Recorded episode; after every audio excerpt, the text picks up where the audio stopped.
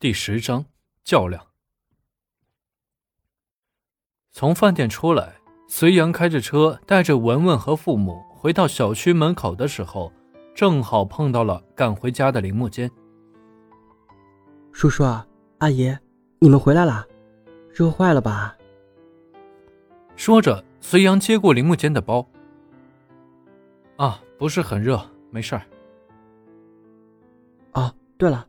我刚才开车的时候买了个西瓜，咱们回去消消暑啊。亲家，你们吃饭了吗？要不在外边吃点饭算了。嗯嗯，没关系的，这不都到家了吗？随便做一口吃就行了。屋子里边啥都有，不用在外边吃。再说，多浪费钱呢。林木坚的妈妈说着。到家的林木坚。安顿好父母，坐下。隋阳已经把切好的西瓜端到了几个人的跟前。黄英啊，爸妈都接回家了，你也早点回来吧。林木坚打了个电话，看着文文的眼神也是无可奈何。还好文文也没有揭穿什么。黄英的父母千般挽留隋阳在家吃饭，但是隋阳看着文文的眼神，还是拒绝了。隋阳自己也不知道扮演着什么角色。黄英的父母执意要送隋阳到大门口，正好碰到赶回家的黄英。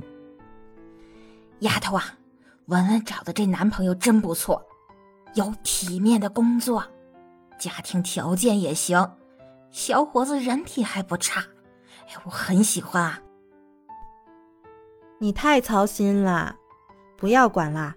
管那么多，以后如果做不成你女婿，你不是会很伤心啊？不行，一定要抓住这么优秀的女婿。记住啊，以后要站妈这边。得了吧，那也要文文喜欢才行啊，不是光你喜欢就行的。六月底的天气异常燥热，林木坚和黄英失去工作的心情更加的烦躁。一个下午在家待着，突然空荡荡的空间里一下拥挤了四个人，更加的是大眼瞪小眼。黄英啊，你看我们这一来，你上班都上不好了。真的没有关系的，你们就放心在这住着好了。我们这次来呀，主要就是看一下你们的房子问题。这不，我和你爸把钱都给你带来了，一共八万。加上你们自己的，还有亲家母的，啊，顺便啊，你们要是没时间，我和你爸呀帮着看看，反正我们在家也没啥事儿。亲家母，我们去年说好了，我们家出五万，加上孩子们的，就可以交房子的首付了，是吧？黄英的妈妈说着，转眼看着林木坚的妈妈。嗯，是。妈，上次我和木间回去，妈已经把钱给我们了。黄英把削好的苹果递给了妈妈。林木间和他的父母都很感激黄英在这个场合没有给自己难堪。在二老的眼里，黄英真是个不错的媳妇儿。黄英的爸爸也看出了气氛的尴尬，说了一句。你中午不休息一会儿？现在都四点多了。休息啥呀？我们是干啥来了？木姐，黄英，我可把话说前头，你们必须赶紧把房子给定了，否则我们就不回去了。黄英的妈妈再次展现出自己的果断。我的意思是，先生孩子，孩子比较重要。林木坚的妈妈也跟着说了一句：“我们黄英可不能把孩子生在出租房里头，那必须有自己的房子。况且现在房子的首付已经够了，应该有二十五万了吧？我也打听过了，可以买的。”黄英的妈妈针锋相对的说着：“每一次林木坚的妈妈都是被钱给噎住了，也许这就是没有底气吧。”林木坚和黄英夹在里边，都是无话可说。他爹呀，这里边太闷了，要不出去走走？外边很热啊，屋子里边开着空调还凉快点儿。我不是嫌热，我是嫌弃闷得慌。那好吧，我带你们到小区里边走走。林木坚明白了母亲的尴尬，说着站了起来。爸妈，你们坐着啊，我带我爸妈去小区里边转转。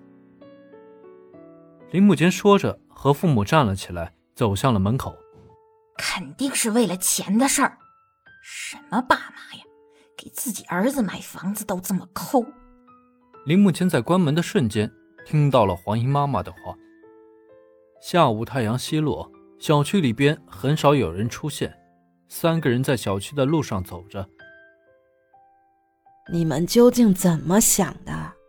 究竟是先要房子，还是先要孩子？按照我的想法是，房子和孩子都先往后排。我想着自己能干点什么，以后有条件了再买房子和生孩子。你看看黄英她妈妈。这次就是奔着房子来的，不买能行吗？你看你们都三十岁了，现在要孩子，等孩子二十岁的时候，你们都五十岁了，不要来不及啦。你看看村里边和你一样大的，哪一个孩子不都五六岁了？现在城市里边生孩子的好多都是三十以后，不着急的。再说了，现在买了房子。就算住进去也是两年后了。还有啊，要是现在要生孩子，起码也得一年以后呀。我跟你说，我和你爹的意思就是房子可以不要，孩子必须先生。林木坚的妈妈和丈母娘就是两个太上皇，两人各不相让。林木坚和黄英夹在中间，更加的不胜其烦。在林木坚带着父母离开家的时候，黄英的妈妈也在问着黄英：“你婆婆真的把钱给你们了？”“给了，真的给了，就五万。听说把房子卖了一半才凑齐的。”黄英的心里何尝不知道呢？那次林木坚回去只是说了一个谎话，家里别说五万了，不借钱的话，连两万都是问题。但是这次具体有多少钱，自己也不知道。黄英的心里也很忐忑，自己的十万块钱全部都投到股票里了，究竟还剩多少，他自己也不清楚。